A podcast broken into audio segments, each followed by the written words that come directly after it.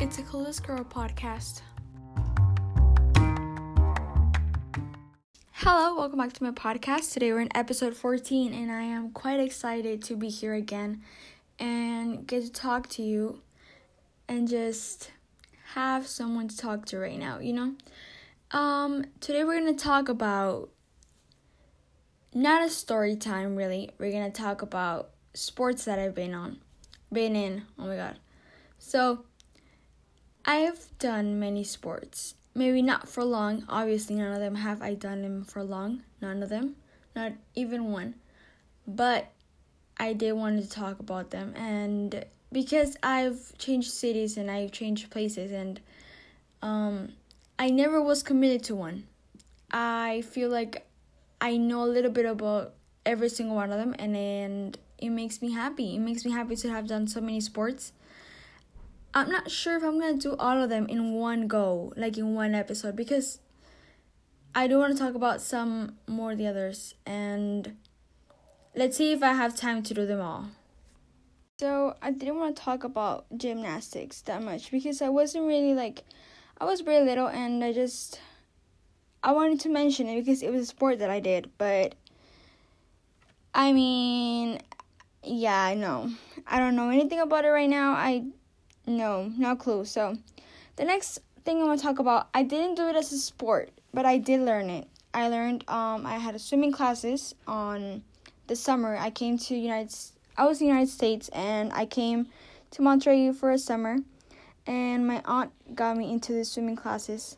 And well, they were pretty cool. I liked them very much. I was only there a summer, but like I learned a lot. And if I wouldn't have gotten into those classes, I wouldn't know how to swim. So yeah. Now the next one we're gonna talk about. I feel like this ones are like more like proper, like more like formal because I did like do the sport. like not a lot of time. Like I said, I I have not done none of the sports like a lot of time. Like I I haven't been on one though. I have been like a year long. So next up we have volleyball. So I was in when I was in United States. I was in seventh grade. In seventh grade, you are able to do sports in the middle school. So you cannot do sports on sixth grade, but you can do sports on seventh and eighth. So I was there. I was in seventh grade, and I was like, let me just do sports, so I can like get my mind off everything and I was with my cousin. My cousin was also there in sports. So we uh, would practice after school from like 3.30 to like 5 p.m. And we'll also practice in the mornings. When we got to the school, we could we had to stay seventh graders had to stay in the cafeteria because we had to stay there until the bell rang. When the bell rang, we could go to our classrooms. But because I was in the volleyball team, I had to go to the gym where the sixth graders were, and we will play um some time there. We just like play on the on the middle of the gym. We would just play a game, and I used to not care what happened. So what I mean by that is that I used to like throw myself on my knees and like hit the ball. Like I didn't care. I just wanted to hit it. Like I wanted to like get it. Like I didn't want it to fall. So I would just throw myself in the floor without knee pads without knee pads. So my knees are very weak now. Like they're very weak. Like they they are not how they used to be. so yeah. And now let's talk about like the actual games. So if we wanted to go to a we went, well when we went to a game, we had to wear the uniforms.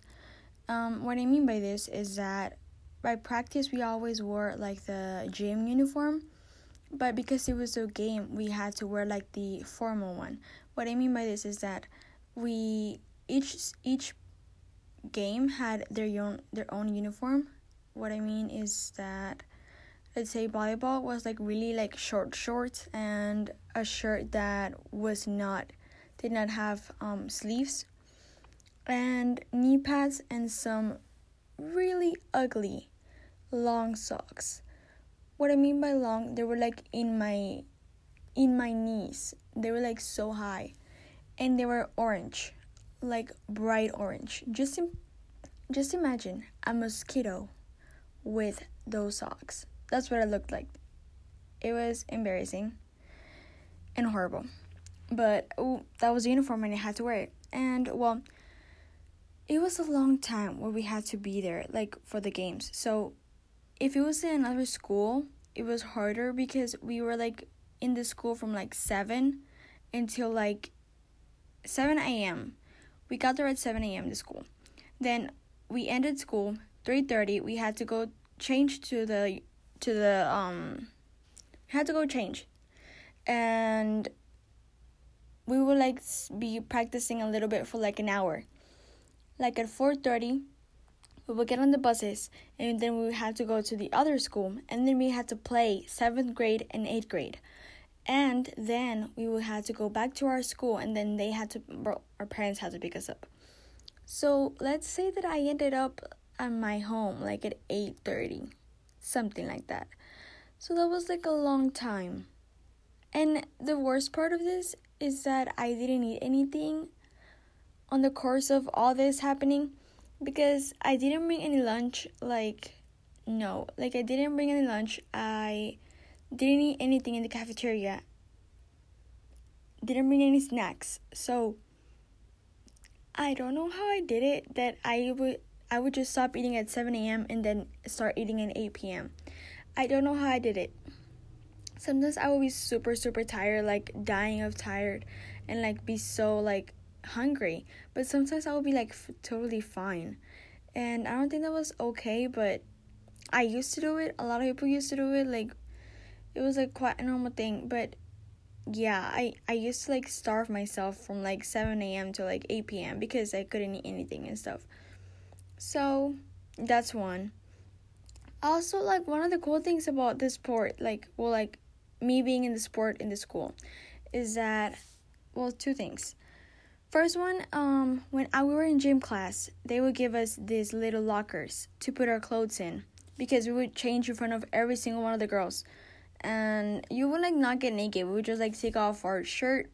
We had a sport bra on or a bra, and we would just put the shirt that we had to put on. But they gave us these little little lockers, like really little, and there was like two.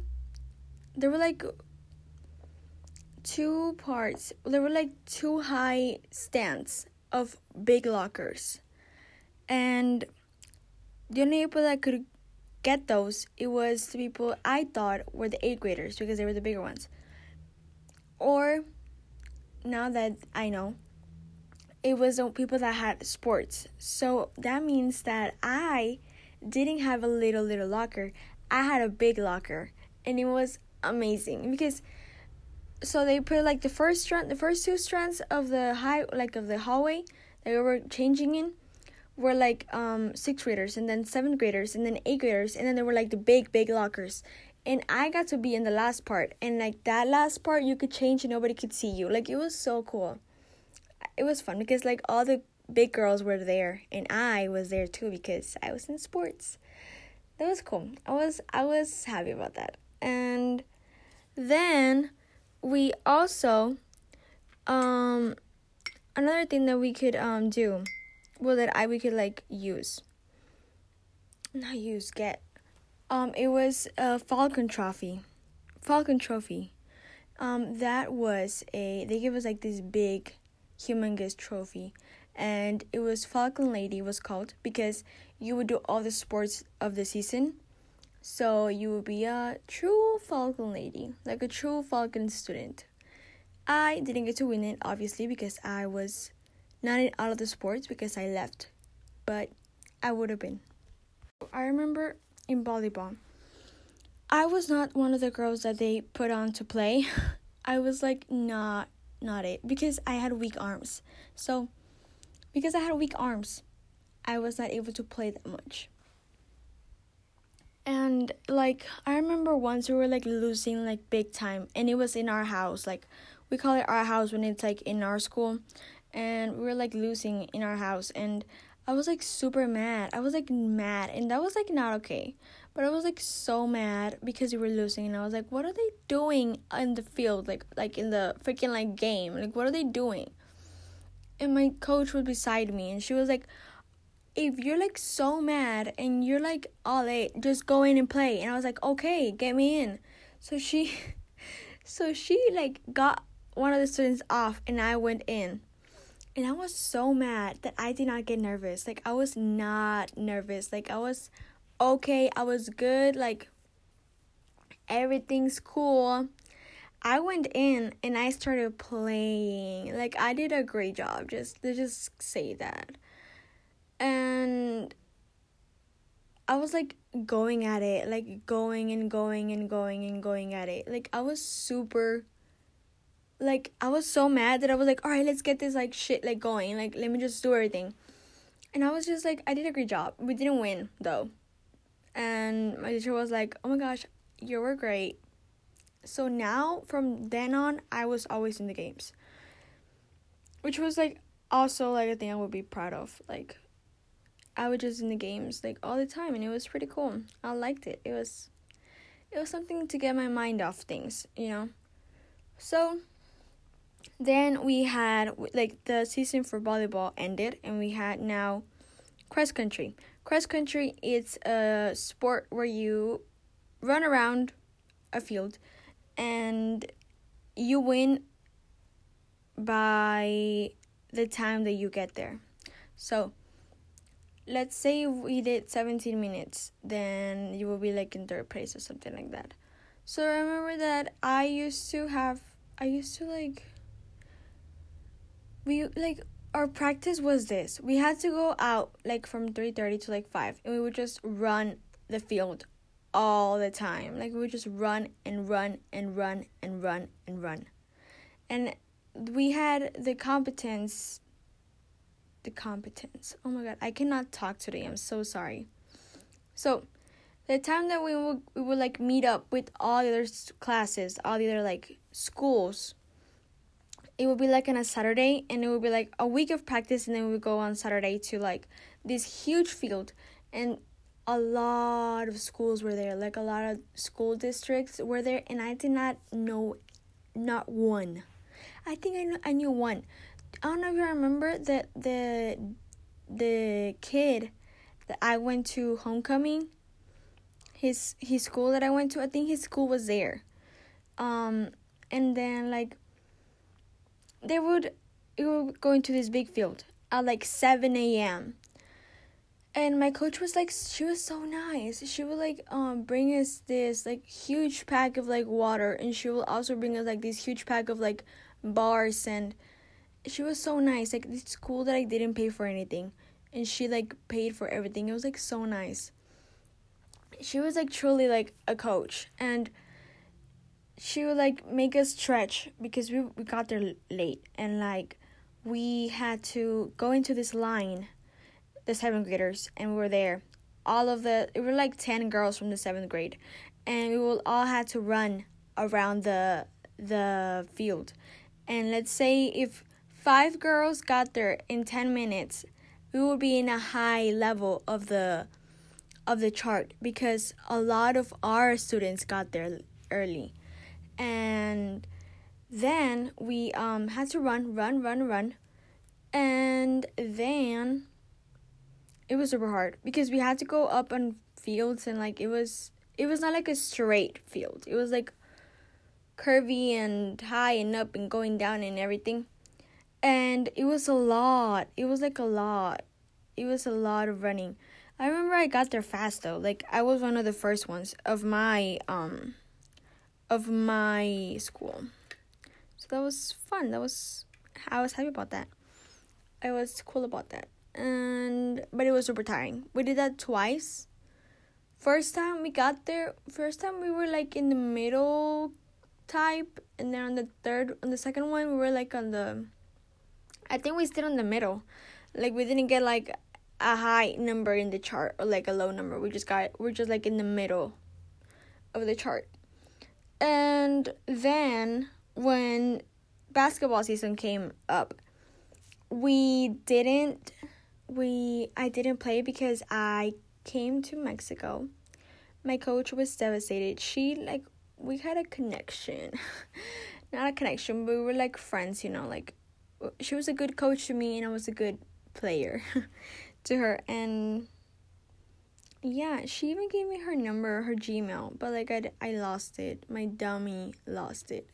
she was a great, great person. I remember when I got there, I was with her in sixth grade, and she knew me. She knew me from sixth grade, and on seventh grade, um, when I got there, I got to have her again. And when she was calling like roll number, and we had to go up into her, she was like, "Okay, Dana Garcia," and I was in front of her.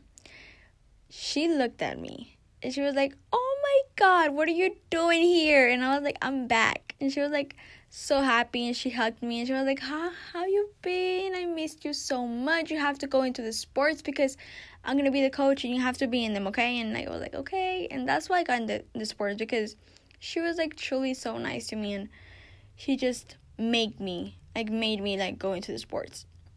And I regret it. Like it was super fun. So I wanted to make this one short so I'm gonna end it there.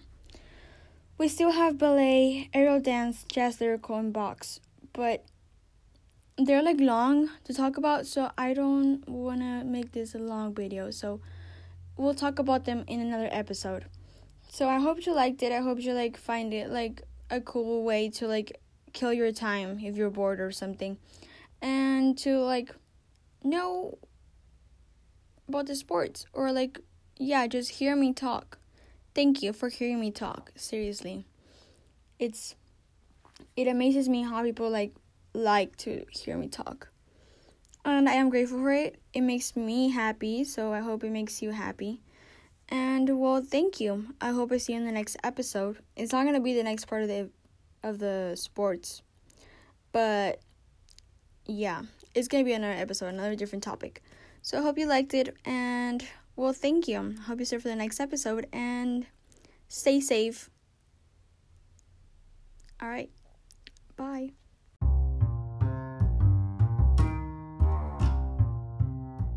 Thank you for listening. This was a Clueless Girl podcast.